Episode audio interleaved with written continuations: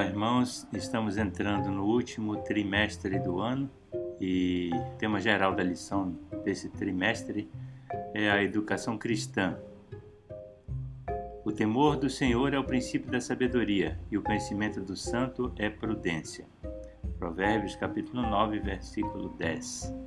Dois conceitos aí estão relacionados com temor, como reverência e admiração diante da glória de Deus e conhecimento, a descoberta da verdade sobre Deus. Portanto, a sabedoria, o conhecimento e o entendimento se fundamentam no próprio Deus. Isso faz sentido. Afinal, Deus criou e sustenta toda a existência. Por isso, todo verdadeiro conhecimento, sabedoria e entendimento tem sua fonte no Senhor. Deus é amor, é o que diz 1 João capítulo 4, verso 8.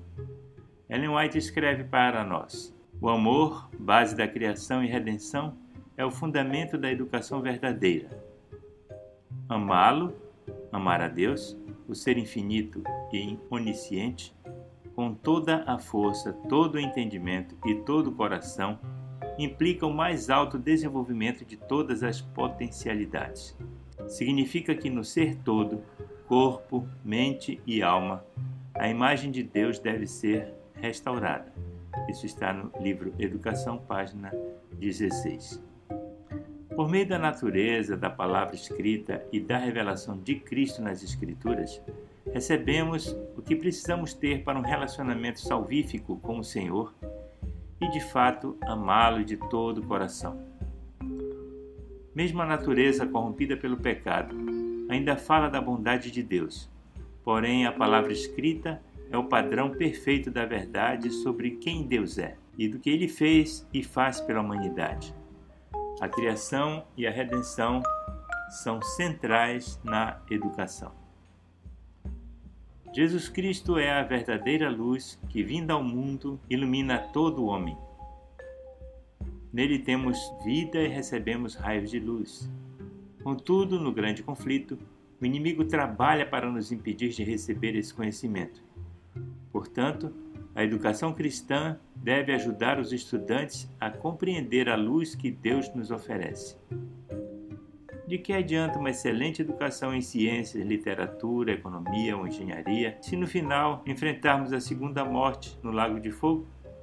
O que significa a educação cristã? Como levá-la aos nossos membros?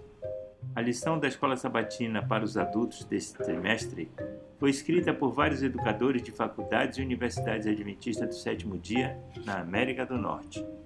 Lição 1, 26 de setembro a 2 de outubro. Educação no Jardim do Éden. O verso para memorizar é: Eis que Deus se mostra grande em seu poder. Quem é mestre como ele? Jó, capítulo 36, verso 22. A maioria dos estudantes da Bíblia conhece a história do Gênesis. Do Gênesis 1, do 2 e do 3. Seus personagens: Deus, Adão e Eva, os anjos e a serpente. O cenário é um jardim, um paraíso chamado Éden. O desenrolar do enredo é uma sequência lógica de eventos. Deus criou, em seguida instruiu Adão e Eva. Eles pecaram e foram banidos do Éden. No entanto, uma análise mais detalhada dos primeiros capítulos de Gênesis, especialmente através das lentes da educação, vai nos mostrar percepções sobre os personagens, o cenário e a história.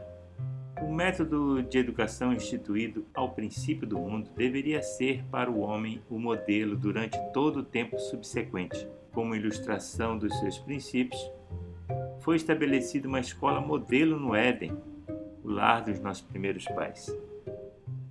O jardim do Éden era a sala de aula, a natureza, o compêndio, o próprio Criador, o instrutor, e os pais da família humana, Adão e Eva, eram os alunos. Então o Senhor foi o fundador, o diretor, o professor dessa primeira escola. Mas Adão e Eva, por fim, foram reprovados. Eles escolheram outro professor e aprenderam as lições erradas. O que aconteceu? Por que aconteceu isso? O que podemos aprender com esse relato inicial da educação e como ele pode nos ajudar hoje?